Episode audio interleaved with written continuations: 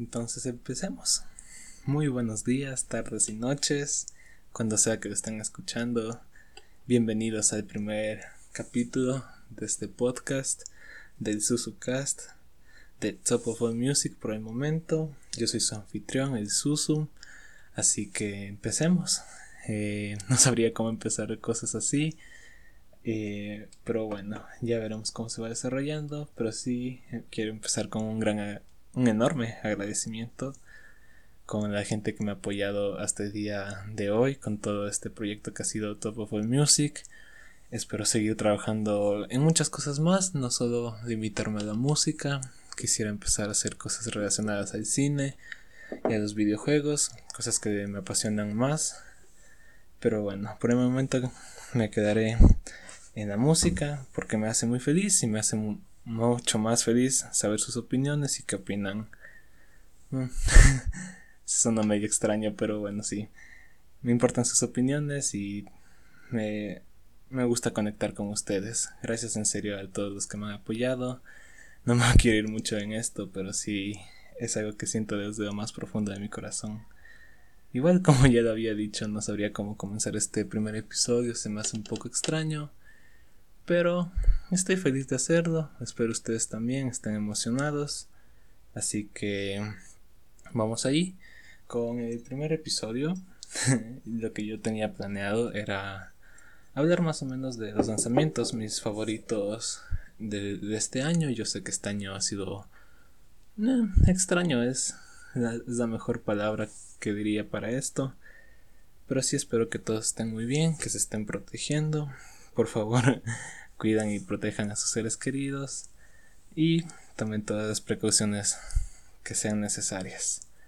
Así que sí, a pesar de, que este año ha sido bastante extraño en todo lo que ha pasado, en la música sí ha, ha entregado bastantes cosas que me ha hecho demasiado feliz. Y en este espacio, en el primer episodio, les compartiré 10 álbumes que son algunos de mis favoritos de, de este año. Estos dos he escuchado de principio a fin desde que salieron. Me fascinan. Y más que nada eh, les quiero comentar de que esta lista no está en un orden específico. No voy a ponerlo si menciono uno primero. No es porque me gustó más que el otro. Todos me gustan por igual, pero para que lo consideren. no, si digo este de primero y segundo no están en un orden específico aún. Pero si son todos por igual, son álbumes que adoro y que quisiera que los conozcan ustedes. Así que sin más preámbulos, ya no sé cuánto vamos de tiempo grabando, pero vamos ahí.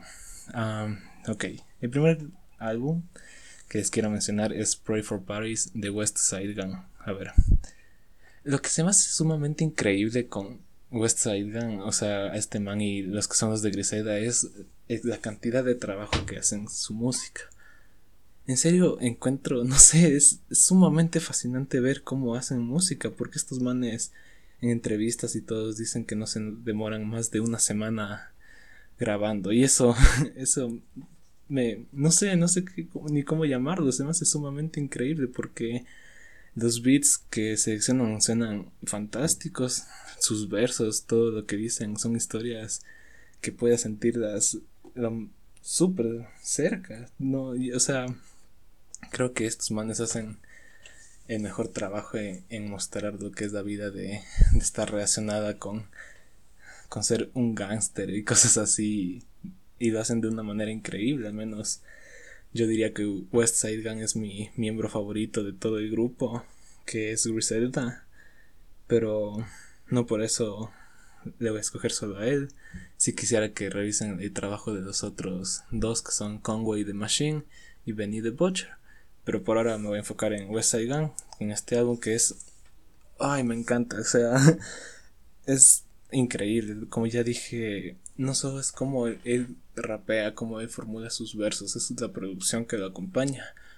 Y también es, este álbum está, está cargado de algunas de las más increíbles eh, colaboraciones que he visto y que no esperaba para nada. Verán, primero, quienes participan. Están Joy Varas, está Tyler, The Creator, está The Alchemist, Está quien más, está Freddie Gibbs, está Rock Marciano, está DJ Premier, eh, Wale, Boldy James, un montón, un montón de gente que en serio hacen, es increíble, no, ni siquiera sé qué palabra seguir usando, pero se me hace sumamente no sé, de todo este, de todo este equipo que ya mencioné, es Westside Gun con su energía, es su voz que me recuerda tanto a Ghostface Killer, pero le da su propio giro, le da, él quiere hacer arte y creo que Pray for Paris es un, un ejemplo único de cómo, de cómo se debe hacer música y cómo realiza lo que hace mejor. Es sumamente impresionante y, y algo que también se me hizo que debería decir algo importante es de que este fue el primer álbum que sacó de tres álbumes durante todo el 2020. Eh, creo que lo sacó por febrero, me parece, pero de ahí sacó Fly Golf 2 y Hooky the Sunshine a lo largo del año. Y los tres han sido fantásticos, no, no tengo quejas. Este man sabe lo que pega para él y lo que le hace bien y lo hace perfectamente, así que no no me puedo quejar, hace lo mejor con lo que tiene y lo hace de una forma fantástica. En serio, no puedo recomendar lo suficiente. Intentaré no entrar en spoilers, aunque no sé cómo hacerlo en música, pero es así. Sí, se lo recomiendo bastante. Y ese sería el primer álbum que quisiera recomendarles. Veamos el siguiente que anoté es The New of Normal de The Strokes. Y wow, la verdad es que nunca me esperé este este álbum. Yo no nunca nunca lo vi venir, la verdad, después de cuánto fue, siete años, creo que de su último trabajo. Yo dije, tal vez The ya no iban a sacar más álbumes o tal vez ya se iban a enfocar en otras cosas porque el Julian Casablancas había estado con la banda de The Voids la cual se han hecho buenos álbumes, verán, tienen que escucharlos, se los recomiendo también bastantes. Sí, tienen un sonido súper chévere. Y bueno, regresamos siete años después de, de su último trabajo. Y de igual manera me encanta este álbum. Es un regreso de forma sumamente eh, limpio. Es hermoso escuchar a la, a la banda todos de nuevo. Eh, como lo dicen, el mismo nombre del álbum es como que es medio abnormal. No solo desde, o sea, no solo desde la portada del álbum, sino es todo lo que hacen, son los instrumentos, son la forma de, de las canciones que las organizan. Tal vez diría de que este álbum no es el más, o sea, como un trabajo total, tiene algunos elementos que le hacen extraños en cómo está formulado. Creo que algunas canciones son poco largas, podrían recortarse, pero no. Eso no hace que pierda el gran valor que tiene la banda. Y más que nada de las canciones que presentan. Se me hacen canciones sumamente pegajosas. Se te hacen. Tienen mensajes que se te quedan, que se te. que te hacen identificarse. Como siempre han hecho The Strokes. Son una banda que me fascinan. Y este álbum fue una gran sorpresa, al menos también con la producción que estaba encargada Rick Rubin, si para los que no lo saben, este pan ha hecho un montón de cosas desde los 80, no sé a quienes no más ayudado, de los que se pueden ocurrir ahorita son Kanye West, Lady Gaga, ¿quién más? Creo que Brockhampton, eh, pero un montón de gente, un montón de música. Y él fue productor ejecutivo en este álbum, lo cual se me hizo sumamente interesante y se refleja perfectamente en todo. Creo que la verdad es que mientras más pase el tiempo, más me va encantando este álbum y más lo, lo siento como mi álbum favorito de The Strokes. Sí, no, no sé, tal vez This estuvo bien y todo, pero hay algo que, que en este álbum me hizo resonar aún más con la banda y encontrar algo mucho más que no nunca había visto antes. Pero bueno, me alegra mucho que hayan regresado y regresaron triunfalmente. Vamos con el tercer álbum. El tercer álbum es I Disagree de Poppy. Y esta es la cosa. Poppy tiene una de las historias más bizarras de cualquier artista que, que se me pueda ocurrir. Y la razón de eso es porque Poppy prácticamente era una youtuber. Era una youtuber que solamente empezó a sacar música, su música era media extraña, era un, tanto guiada hacia el pop, tal vez un pop medio experimental, pero era así. Y luego este año decide sacar I Disagree, el cual Chuchilaman dejó todo a un lado así por completo y dijo, no, ni vergas, voy a hacer un álbum de metal. Y eso fue exactamente lo que hizo. Y es... no sé cuántas veces ya he dicho la palabra increíble, pero no, no sé cómo más. Es, es mind blowing, o sea, es sumamente...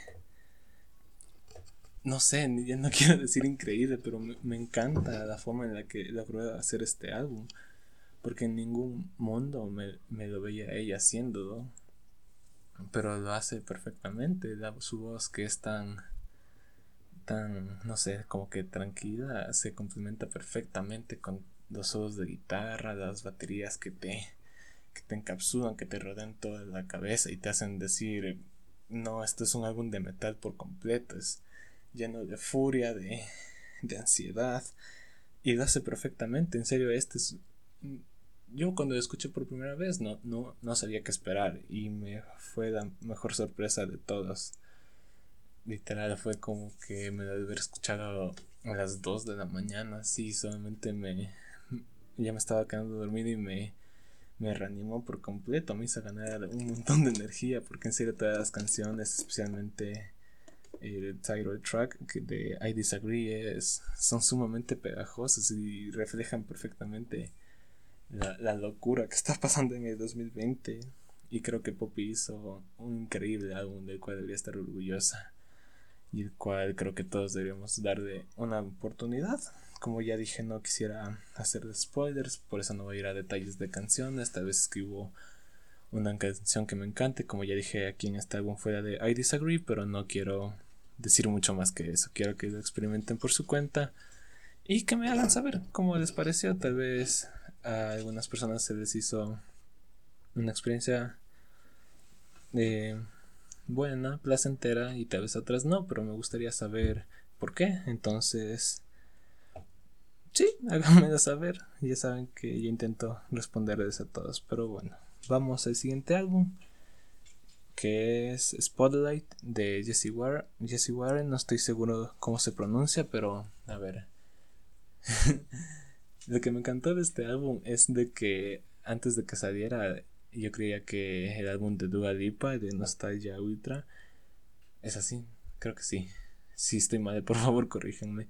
Pero yo creía que ese álbum era el mejor álbum de pop ochentero con sintetizadores del 2020 y me equivoqué por completo. Spotlight es hermoso, es hermoso de escuchar, es hermoso de de ponerte los audífonos y perderte en el mundo. Tiene, tiene canciones que, aunque sí creo que tendría el mismo problema con el álbum de The Strokes, que son canciones que tal vez son muy largas en el término de que hay momentos que pueden recortarse o cuando parece que una canción ya se va a terminar, siguen prolongando la música, pero aquí no encuentro, no lo encuentro como un problema, la verdad. Eh, es la energía, es el carisma de, de Jessica que, carga el álbum, lo lleva a otro nivel por completo. Y retratando, no sé, todas estas historias de, de fuerza, de amor, de, de todo lo que hace que, que este álbum suene fantástico. Yo lo veo como una celebración de la vida, de, de la vida de Jesse y y lo hace de una forma magistral y la verdad es que yo nunca había escuchado de esta cantante hasta que salió este álbum y creo que muchos porque nunca nunca los había nunca la había mencionado ni siquiera nadie me la había presentado y con este álbum se hizo un nombre para ella.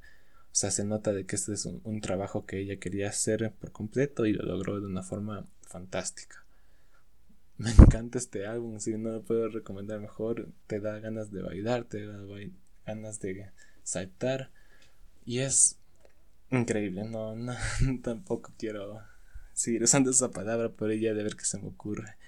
Así que sí, Jesse Ware Spotlight, el cuarto álbum de este año, que me ha dejado una gran impresión. Y vamos con el siguiente, que es Limbo, de Amine. Ya, la cosa con Amine es de que yo nunca le vi como un gran artista, no, no por una manera de insultarle ni nada, sino porque la verdad es que su música no, no resonaba lo suficiente así conmigo. Había canciones que me encantaban. En 2016 o 2017 me parece que sacó su primer álbum que tiene unas canciones que son eran perfectas para el verano. Era un hip hop no, no genérico, se sentía fresco. Y la mezcla que a mí me hace entre cantar y rapear se me hace súper buena. Él creo que es uno de los pocos artistas que lo hace sumamente bien. Y, y claro, esto también hay que considerar que muchas veces él lo ha hecho solo. Cuando tiene colaboraciones eh, como con Injury Deserve y otras personas, él, creo que logra destacar fantásticamente. Pero como ya dije, yo nunca había visto eh, con él o sea, emocionarme con alguno de sus proyectos y me demostró lo contrario. la verdad es que vi este álbum, eh, escuché los sencillos que sacó y dije, ok, esta suena bien, parece que será un buen álbum, pero está, está más que bien, me, me sorprendió, no, no quiero decir de que tomó un camino más experimental, se siente como algo que haría desde su comodidad a Mine, lo hace súper, súper bien. Creo que este es su mejor trabajo hasta ahora y lo hace fantásticamente. Tiene unas grandes colaboraciones igual en este álbum. Tiene, bueno, ya los mencioné, Injury Reserve, pero también creo que tiene a Vince Staples, a Slow Tie, a Young Thug y creo que todos se complementan increíblemente. Eh, lo hacen no sé, se siente como que un álbum que lo hicieron sumamente cómodos, no, no sonando mal, pero algo que sabían que iba a ser un éxito y tuvieron razón, creo que es el mejor trabajo de Amine, lo que también me encanta de él es el carisma que Amine tiene, el humor es sus, no sé, sus referencias, es cómo se presenta, cómo parece como que no le toma esfuerzo hacer música porque lo hace o sea, lo hace con, con amor, con lo que a él le encanta. Y lo hace espléndidamente. Tal vez hay algunos puntos en los que siento que el álbum no, no quiero decir se ve repetitivo o algo, pero tal vez como que recicla las ideas, pero no, no me molesta. Como ya dije, lo hace cómodamente y me alegra, me alegra que a mí esté tomando su propio sonido y como ya había dicho había salido en el 2016, 2017 y no había generado mucha, mucha conmoción, claro. Pero me alegra, me alegra porque ahora parece que la gente se lo está tomando más en serio. Y creo que deberían, creo que todos deberían darle a este álbum una oportunidad. Como ya Diamine. Y, y sí, no tengo muchas más cosas que decir. Espero me escuchen y me cuenten qué tal les parece. De aquí vamos con el sexto álbum, que es How I'm Feeling Now de Charlie XCX. Y ay, como le amo a Charlie XCX, es, es fantástica, le, adoro con mi vida. En serio que Charlie tiene una, trayectoria con, su discografía sumamente increíble que nunca vi llegar porque veamos, vamos en retrospectiva. Cuando Charlie XCX salió, hacía un pop tradicional, por así decirlo. Y ya cuando se fue, fue evolucionando como artista, dejó esta edad más tradicional, más mainstream, e hizo la música que se nota que ella siempre quería hacer, que es esta mezcla, esta infusión de pop con... No sé, no sé ni cómo llamarlo, no sé cómo mezcla, pero es un pop y más allá, eh, busca experimentar con lo que es el sonido pop y desde su álbum de Pop 2 creo que lo hace increíblemente. Ya, quiero dejar de decir esa palabra, pero no sé qué, más voy a decir. Algo se me va a ocurrir, verán. digo en serio. Pero verán, esta es la cosa. Desde Pop 2, Charlie ha buscado colaboraciones que nunca vi llegar así. Una de ellas, digamos, es Carly Ray Jepsen, que igual adoro. Pero es como Charlie hace su música, igual como busca empujar más el sonido del pop hacia algo que nunca habíamos visto y creo que este con su álbum de anterior año de eh, que se llamaba únicamente Charlie lo hace de una manera fascinante me encantan suena pop pero suena un pop futurista suena un pop que no sé, no sé cómo llamarlo. Y además, eh, este último álbum, de How Feeling Now, fue producido, eh, me parece netamente por ella. Y sí, se nota, se nota que ese trabajo que ella siempre quiso hacer. Y me encanta que haya tomado esta dirección. También colaboró con 100 Gex, que aunque no soy el mayor fan, eh, la verdad no, no disfruto mucho su música. Creo que la canción que hizo con Charlie es una de mis favoritas del año. Ese es Close, para los que quieran saber. Y también otra canción de álbum que me encanta fue Pink Diamond y Forever, que es una esta, esta hermosa canción sobre amor, la cual está muy, muy buena. La verdad no, no tengo nada que quejarme de todos estos álbumes, la verdad, solamente creo que este primer episodio será de yo diciendo por qué me hacen felices, más desde un punto personal que técnico, pero bueno, así al menos me puedo conectar más con ustedes. Pero sí, Charlie XCX sacó una obra maestra de un año después de otra obra maestra y en serio estoy, estoy ansioso de ver cómo va a seguir en el futuro. Le deseo lo mejor y, y sí. ¿Qué más? Eh, sí, no, no tengo más cosas que decir. De ahí vamos al siguiente, el séptimo álbum del año, que es Heaven or Hell de Don Toliver. Y ahora, verán, Don Toliver, o sea, la primera vez que me escuché este álbum no hizo la, mayor impresión en mí. Yo solo lo vi como una copia. Mm, sí, va a sonar grosero, pero es la verdad. Yo lo vi como una copia de Travis Scott. Y tal vez. No sé quién más. Ah, tal vez algo como Young Thug. No, no es Young Thug, disculpe. Eh, no sé, pero sí, me, voy a quedar por ahora por como más como una copia de de Travis Scott. Entonces, por eso la primera vez que me escuché este álbum no se me hizo la, gran impresión. Pero ya con el tiempo me di cuenta de cómo es. Creo que Dante Oliver tiene una voz bastante bastante dinámica que se hace sumamente entretenida de escuchar y algo que nunca había pensado es de que este es su debut y lo hizo completamente él creo que tiene solamente una colaboración en, en, todo el álbum y es con Travis Scott y otra persona más que no recuerdo el nombre es la canción Euphoria que es súper buena y ni siquiera es la mejor canción del álbum con eso creo que les digo todos todo. Así que sí, lo que se me hace igual bueno destacar es este sonido que como yo dije, o sea, yo lo veía como una copia de Travis Scott porque veía que Don Toliver sacó lo mejor de Rodeo de Travis y lo hizo, o sea, lo, adaptó a su manera de, de cantar y de rapear.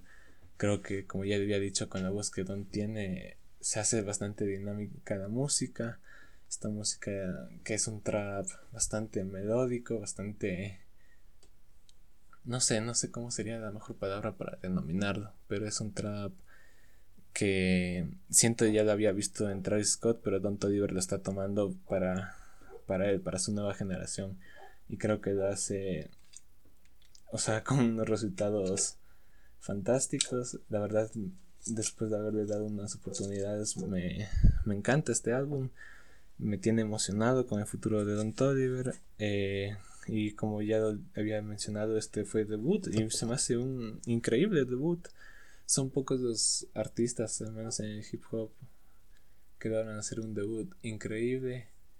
O si lo hacen, el debut logra hacer su mejor trabajo y de ahí solamente siguen en declive. Pero espero que este no sea el caso para Don Toliver.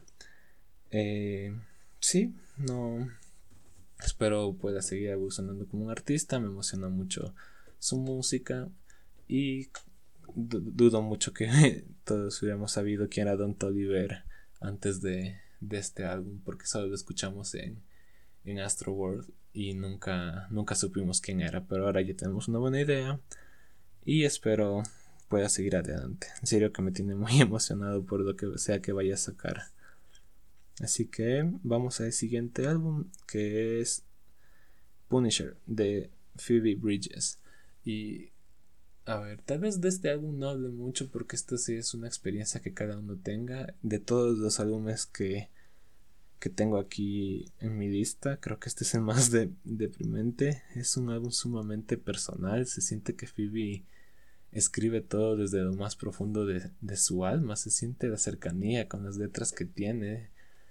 Igual, este es su segundo álbum de estudio y creo que tiene unos trabajos increíbles que todos deberían conocer. Como ya lo dije, son, son trabajos personales, son canciones que tienen letras sumamente densas, pero no densas, o sea, como no sabría cómo explicarme, pero densas de que te puedas llegar a identificar con ellas. Habla, habla realmente de cosas personales y se nota que la música que hace es su forma de terapia, es su forma de estar mejor con ella mismo y tiene unos momentos que, que, te patean el alma, por así decirlo. Puedes escuchar este álbum de principio a fin y cada vez que te repites vas a encontrar algo nuevo que te va a encantar y por eso tal vez no hable tanto de este, fuera de esas cosas. Em, porque sí quiero que lo experimente por su propia cuenta. Así escúchenlo a la madrugada para que patee más. Pero sí, Phoebe, no, nunca esperé este álbum, aunque, aunque escuché su primer trabajo, el cual sí me gusta, pero no, no sabía qué esperar de ella. Hizo un, una continuación, un segundo álbum sumamente... ¡Wow! no, no tengo otra palabra más para decir que wow. Es es tranquilo, pero a la vez te, te genera algo, te, por así decirlo, la música que vas a encontrar en este álbum es tranquila, pero es el mensaje y es la voz de Phoebe que te, que te acurruca, así es como que Phoebe te tiene en tus brazos como un guagua y solamente quieres perderte en su mundo, quieres entenderle, quieres abrazarle y quieres decirle que todo está bien cuando nada en tu vida está bien, pero sí es, es lo que yo siento y me encanta, me encanta este álbum. Si hay, si van a empezar con escuchar los álbumes que he hablado durante todo este tiempo, me encantaría que inicien con este, porque en serio eh, Phoebe merece toda su atención y espero se den, porque me tiene emocionado, me tiene bastante emocionado por lo que vaya a hacer y de seguir escuchando este álbum hasta el fin de los tiempos. Y bueno, sigamos. El siguiente álbum, tal vez hice una pequeña trampa aquí, pero no importa. no, no creo que importe porque Princess Nokia sacó dos álbumes este año, lo cual igual se me hizo sumamente chévere porque no habíamos escuchado de ella creo que igual desde 2017 o 2018 y Princess Nokia es una rapera que me, me obsesiona porque tiene una voz increíble. Creo que de los últimos años, ella junto a Rhapsody, No Name o quién más, y Megan Thee Stallion son las mejores raperas en la escena del hip hop. Creo que a menos Princess Nokia tiene una voz increíble. No, no puedo describir su voz porque es sumamente chévere.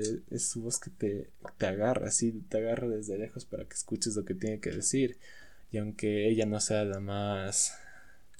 No, no sabría cómo decir, la más woke AF, sino hace canciones bastante normales de su día a día, de lo que es, quién es ella y de lo que quiere hacer de su vida. Se sienten bien y regresando a los álbumes.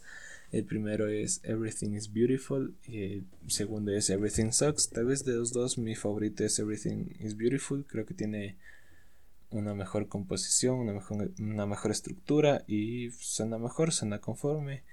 Pero igual me encanta cómo llevo estos conceptos de de cada álbum, por ejemplo en Everything is Beautiful que se supone que todo debería, debería ser todo lo que le va bien en su vida puede llegar a tratar temas más oscuros sobre sobre quién es, o sea, de cómo se pierde en el mundo, pero suena sumamente alegre y crea esta eh, juxtaposición. No sé si es esa la palabra, no sé si me acabo de inventar, espero la sea, sino que no me, no me cancelen en mi primer capítulo de podcast. Pero espero si esa sea la palabra. Si no lo es, lo siento mucho. Pero sí, crea este contraste, ya, dejémoslo así, en que un álbum va a sonar de una manera, pero la letra te, te va a hacer entender otras cosas. Y lo mismo va con Everything Sucks, que es al revés, en cambio tal vez la, la música suena más oscura, pero el mensaje tiene más cosas de esperanza. Eh, como ya había dicho, para mí eh, el proyecto de mejor calidad es Everything is Beautiful, con canciones como Gemini, cuál más, Sugar Honey Ice Tea. Creo que hacen un, un trabajo memorable y como ya dije, como sacó dos álbumes el mismo día, hay contenido por doquier y me alegra, igual, la verdad es de todos estos artistas me alegra que hayan alcanzado este nivel, eh, que me parece que todos están sacando sus mejores trabajos así de, de, toda su vida en, este año y me, alegra mucho, me tiene emocionado. Como ya dije, eh, esta lista no está en ningún orden en específico, son solo álbumes que me han marcado durante todo el año y que se los quiero compartir. Y además no están todos, me restringí a 10 para no hacer el, capítulo muy largo, por lo que solo es mi persona aquí sentada en la oscuridad de lo que es este, bus llamado vida. Pero bueno, veamos cómo nos va. Entonces, sí, Princess Nokia, Everything is Beautiful, Everything Sucks, revísenlos, díganme qué tal, saben que esto es solo mi opinión. Y me gustaría saber qué opinan ustedes. Y finalmente el álbum número 10 es Innocent Country 2 de Quelle Chris. Y al igual que, que West Side Gun, creo que Quelle Chris ha hecho trabajos realmente fascinantes.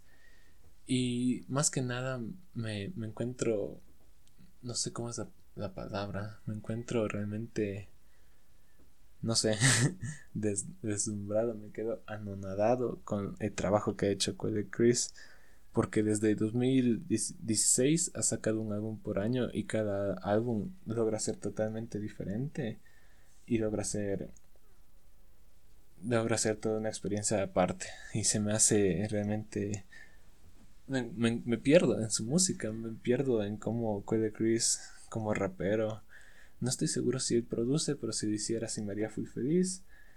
Pero como rapero creo que tiene cosas realmente importantes que decir, no, no como al nivel de, de, una sociedad, sino de lo que es él, de lo que es su persona, de cómo él se ve mismo, empezando, creo que fuera, o sea, aparte de este, que es... No, no, no, es que la verdad es que desde 2017 todos los álbumes que él ha sacado se han hecho mis favoritos o han estado en mi top 10 de favoritos de, de cada año. Y como ya le había dicho, lo que me encanta de él es cómo él piensa en su persona, cómo él piensa en quién es y cuál es su lugar en el mundo. Y este álbum no es de, de la excepción. Y más que nada, este álbum es una colaboración con el productor Chris Keys, me parece que es el nombre. Y me encanta la dirección que tomaron. Muchas de las veces en los trabajos anteriores de Quelle Chris, creo que era un, un, hip hop más experimental. Tenía ciertos rasgos de, de la escena underground. Y es en este álbum, de Innocent Country 2, en el que toma una dirección aparte y ahora tiene bastantes influencias del jazz, del blues. Y es es chévere, es sumamente... Hasta creía que puedes bailar con este álbum de alguna manera, no sé cómo... Eh, me, me, pierdo en su música, es sumamente tranquila, es full chill, es para decir good vibes only. Y por eso me encanta. Creo que eh, Code Chris continúa con sus grandes colaboraciones. Aquí este tampoco es de excepción.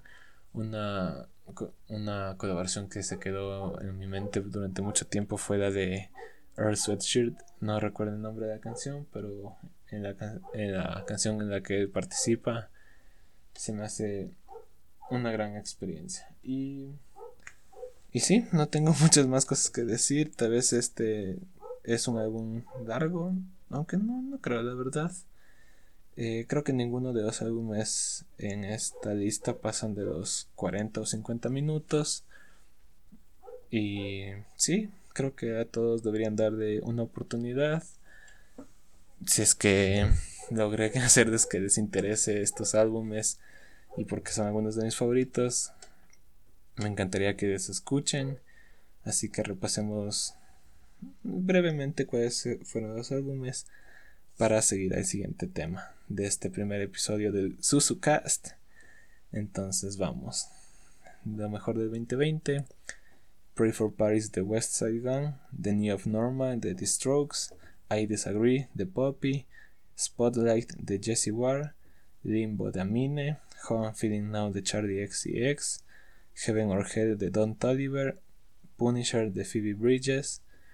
Everything is Beautiful y Everything Sucks de Princess Nokia e Innocent Country 2 de Quelle Chris.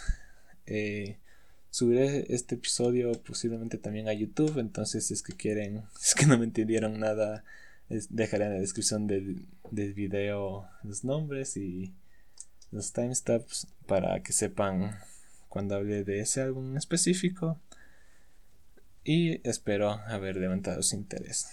Con eso, tachado de la lista. Eh, quisiera tomarme unos minutos para hablar en cambio ahora de los lanzamientos más grandes de este año. igual voy a ir un poco de, detalle, esta vez más. Creo que estaba hablando más sobre mis preferencias personales, más que desde un punto técnico, pero sí, no veo por qué estaría mal algo así. Espero lo estén disfrutando. Yo ciertamente lo estoy haciendo.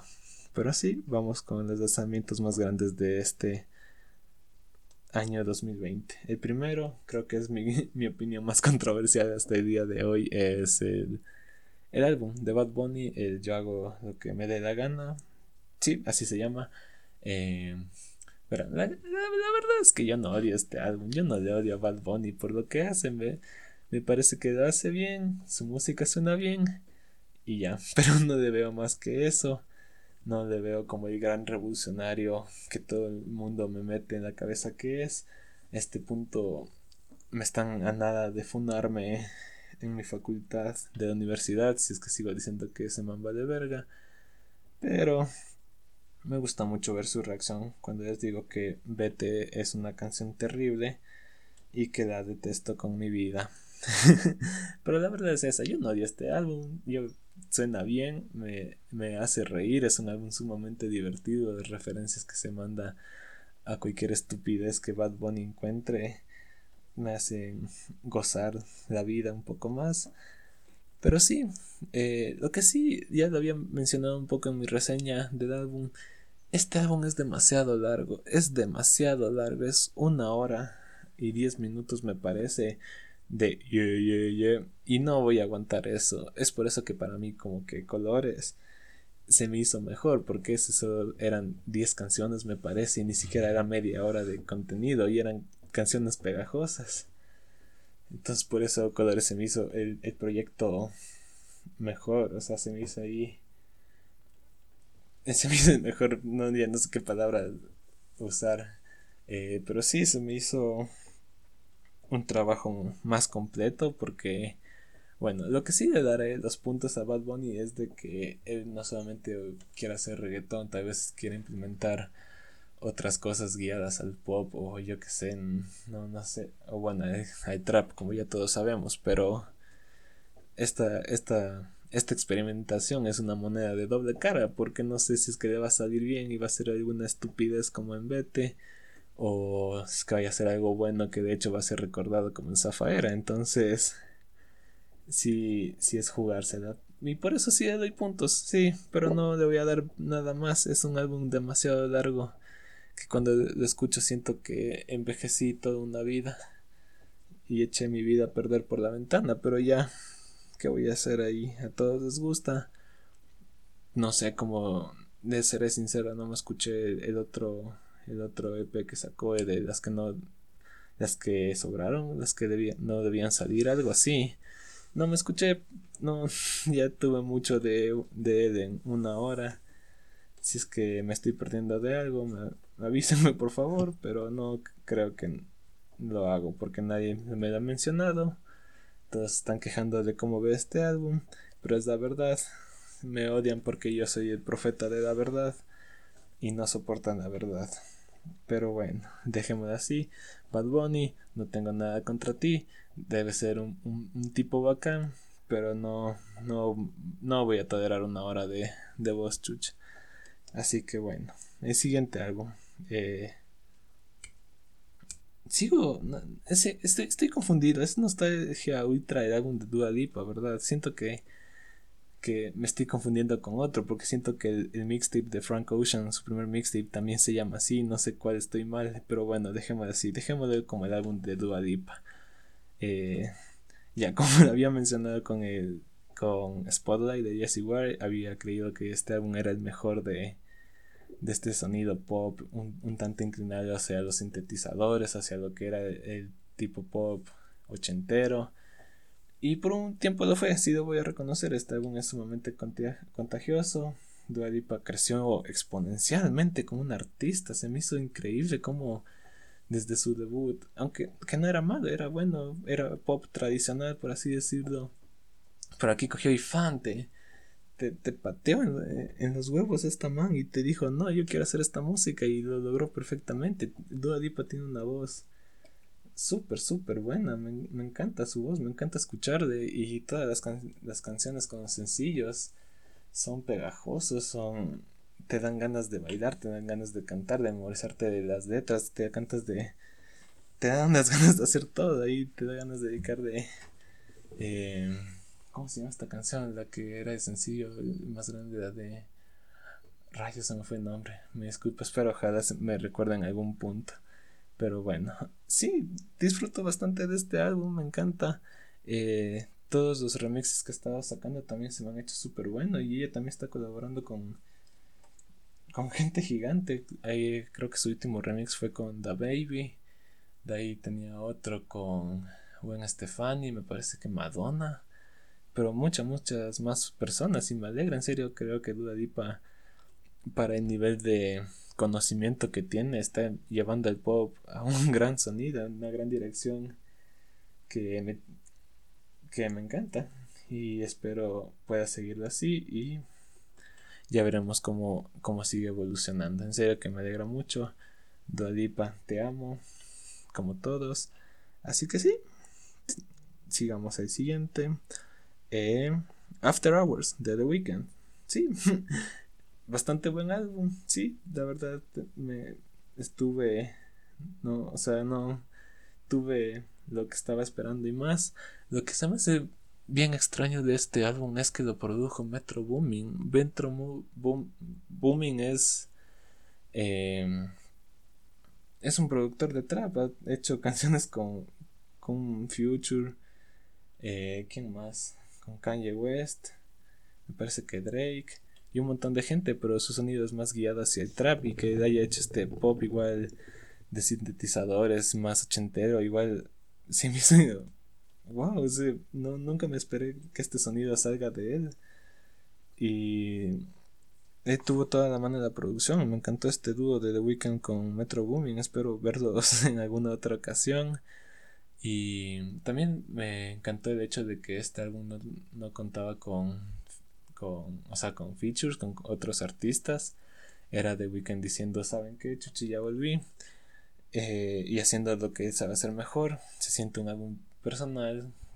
o sea, en, en, términos de contenido no hay algo que no, esperes de, de Abel. ¿Cómo se llama? Abel, Abdel. No me acuerdo, pero de, de The Weeknd aquí. O sea, lo que a él le gusta cantar sus temáticas desde siempre las a encontrar aquí, su uso con, las drogas y todo.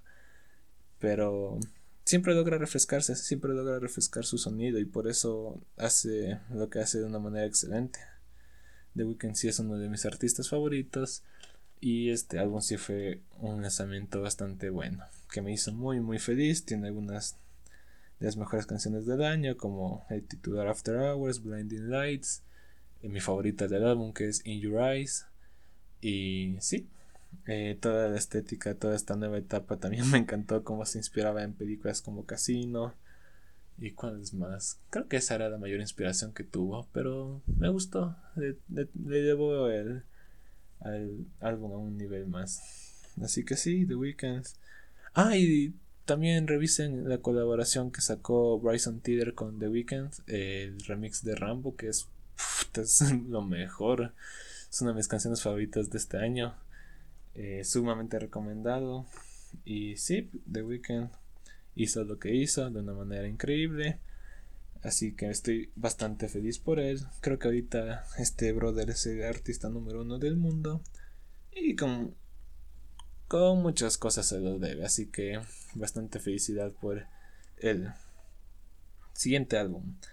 Eh, no Pressure de Logic. Así que, wow. Logic supuestamente ya se retiró. No sé si creer del man, porque supuestamente en 2017, cuando sacó Everybody, dijo que se iba a retirar. Y Chichi sacó un millón de álbumes, se dijo puta. Pero bueno, no sé.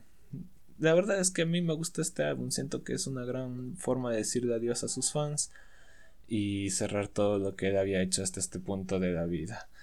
Lo hace bien, creo que este es su mejor álbum desde cuando, desde el 2015 que sacó The Incredible True Story, pero sí, la producción la hizo con No ID, suena limpio, Logic vuelve a tener esa capacidad que hizo tan, tan grande en primer lugar, aunque sí hay líneas que son medias extrañas.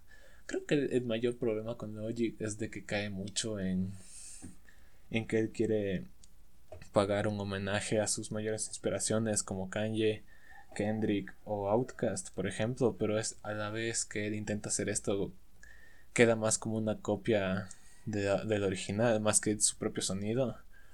Por ejemplo, como, ¿con quién pudiera comparar? No sé con quién pudiera ser, pero bueno. Eh, ok, voy a poner a Tory Lanez. Eh, Tory no soy un gran fanático de su música, creo que es una copia de, de The Weeknd con Drake pero creo que Tori hizo el suficientemente esfuerzo para separarse de estos artistas, pero decir como que él viene de ellos. O también como lo voy a decir, ya, ok, veámoslo tipo Travis Scott, eh, Kid Cudi y que ellos más o menos son como que inspiraciones de, de Kanye. O sea, ellos vienen del sonido que trajo Kanye, pero lo que ellos hicieron es tomar lo que les inspiraba y hacerlo en su sonido, igual como está haciendo Don Todiver con Travis. Pero creo que el mayor problema con Logic es de que no, no hace el trabajo suficiente para separar lo que es un homenaje con lo que sería una, un, copy-paste de lo que él hace. Y este, en este álbum no hay excepción, creo que canciones como, me parece que es GP4, creo que es una que viene de sample directamente de Outcast no voy a escuchar más la canción de Outcast porque no hay nada en esta canción que me haga quedarme. Pero no. Sí, o sea, ese es mi mayor problema con Logic. Eh, hizo su trabajo, ahora tiene un hijo, me alegro mucho por él, espero si sea un muy buen padre, se lo ve una persona full chill. Y al parecer se hizo streamer. Fui bien por el man, no, en serio, eso sí está súper, súper bueno. No he visto sus streams, creo que un día se puso a hacer beats, no tengo idea, espero le, vaya bien. Y si este es verídicamente su último álbum, pues me alegra. Cerró en una gran nota, hizo lo que debía hacer.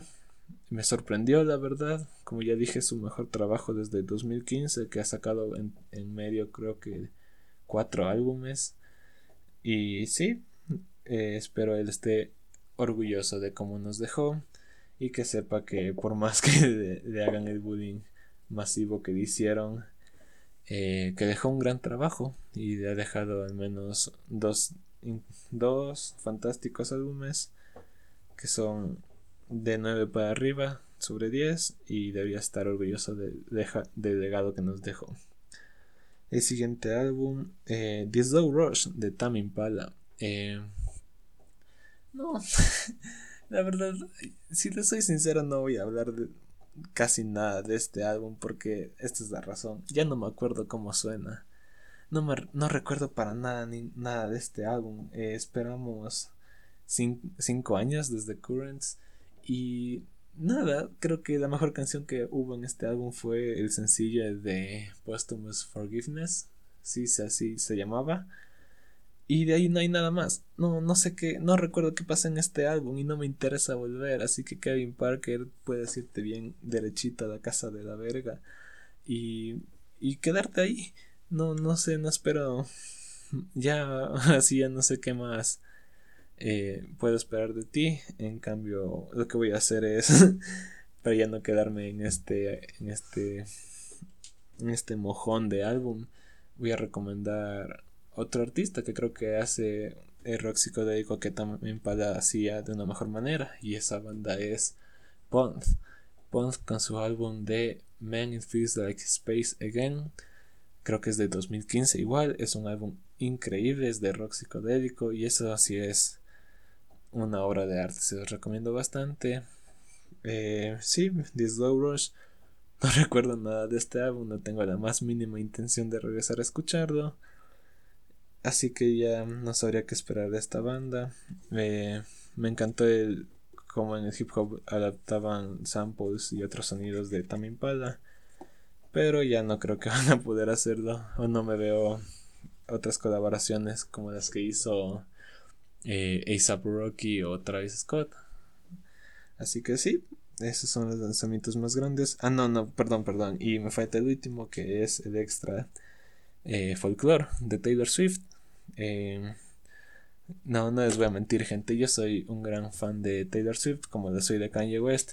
Lo sé de hipocresía. Eh, pero es la verdad. Creo que Taylor Swift es una de las más grandes figuras de los 2010. 10 es. Eh, ¿Cómo se diría? Pero bueno, de la época, de la última década.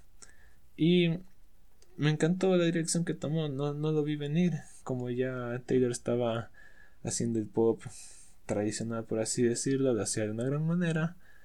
Eh, Reputation, no, ya no, soy el mayor fan de ese álbum, creo que estaba en su época de, de ser, no sé, de ser edgy así, de pintarse los ojos como un fan de My Chemical Romance o de Panda y solamente hacía lo de la música así que de que quería hacer, pero ya ahí con Lover o este de Folklore creo que son mayores o sea, son trabajos más personales que se sienten de verdad porque Taylor es una gran compositora.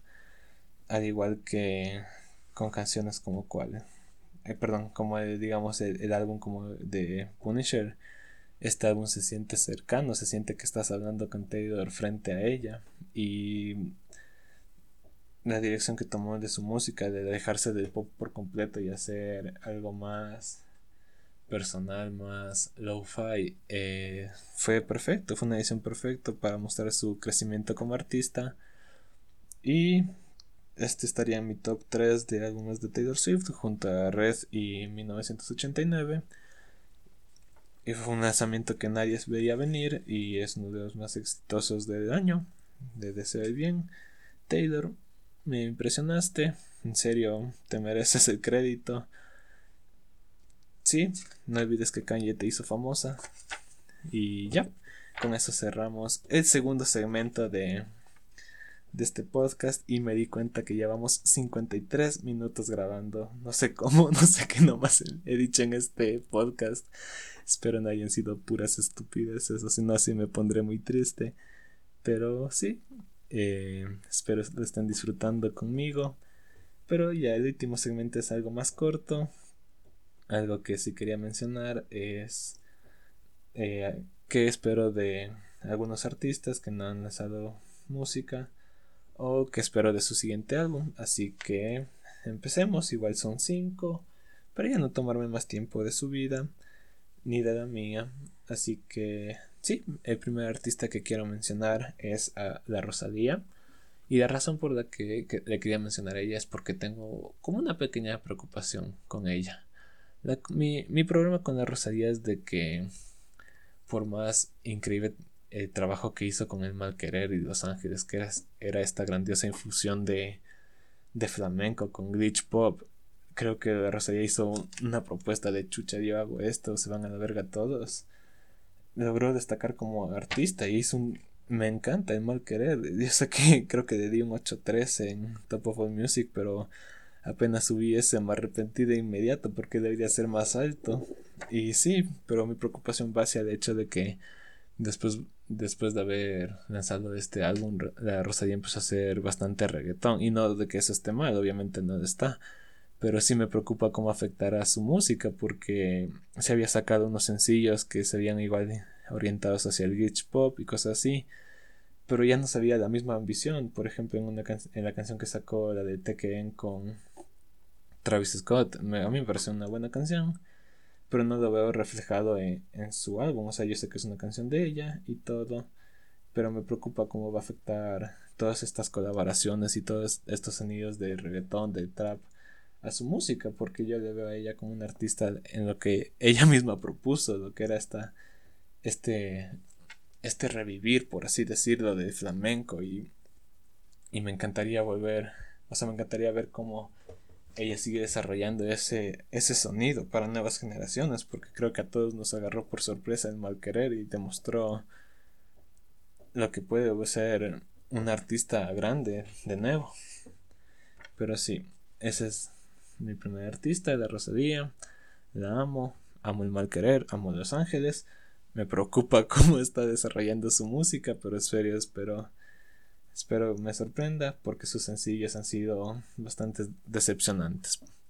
El segundo artista que quiero mencionar es Frank Ocean. Frank no hemos sabido nada de voz eh, desde 2016, ya van a ser cuatro años sin un álbum. Ha sacado un par de sencillos. In My Room es una de mis canciones favoritas de él. Eh, igual cayendo. Y, pero no, no es suficiente, la verdad.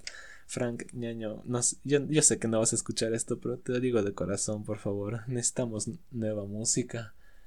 Y sí, sí espero que estés muy bien. Eh, no sé si sabían, pero el, hermano de Frank falleció. Espero esté muy bien. Espero pueda superar esto. Obviamente no dejando el chiste a un lado, sí, sí le mando mi mayor pésame a su familia.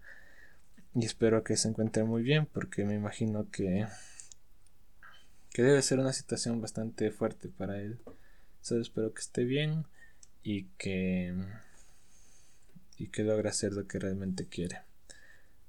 Así que vamos al siguiente artista que es Sisa. Sisa, eh, igual no hemos sabido nada de ella desde 2017 con su debut. No, no, no fue su debut, o sí. No, no, me parece que no.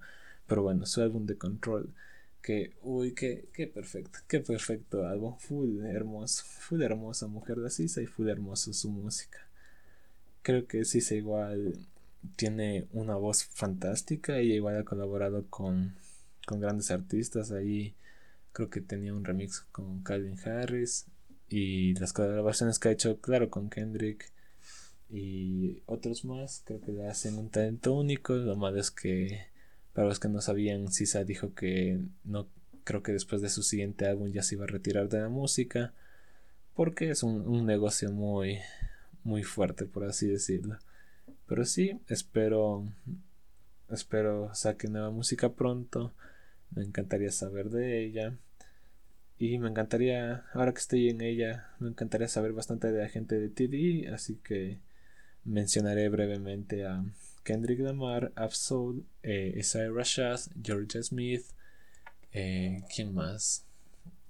Y sí, creo que ellos son los que más me entusiasman que saquen todo el roster de TDE, que es Top Dog Entertainment, la discográfica de Kendrick Lamar, que tiene todos sus artistas que mencioné. Son ellos un grupo que espero que saquen algo pronto, que igual hemos escuchado. Y que... Sí, eso la verdad no, no tengo nada más que agregar. Y el último artista, o banda, que me gustaría saber en qué están, son Dead Grips.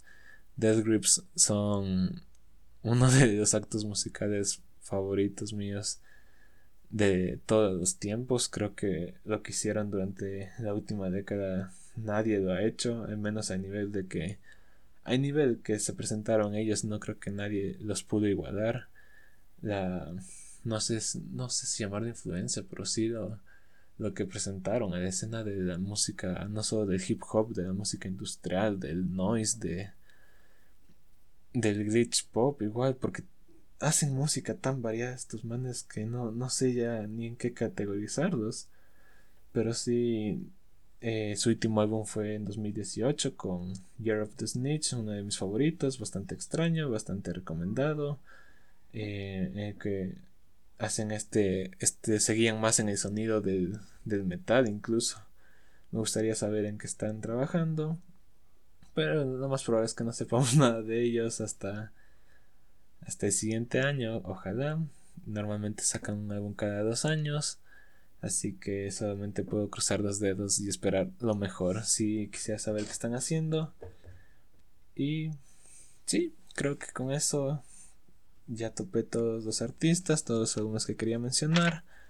Y sí, yo creo que con eso estamos completos en lo que sería este el primer capítulo del SusuCast de, de este nuevo podcast. Eh, sí, yo he sido su, su anfitrión, su, su amigo, el Susu. Ya saben, pueden seguirme en Top Music en Instagram o si quisieran seguirme en mi cuenta personal, susu.sosnavas en Instagram igual, donde seguiré manteniéndose tanto de este contenido. no sabrían cómo terminar de esto, así que bueno, mencionaré brevemente que en serio agradezco a toda la gente que me ha apoyado hasta el momento de hoy y espero me, me sigan apoyando, espero alcanzar a hacer más cosas.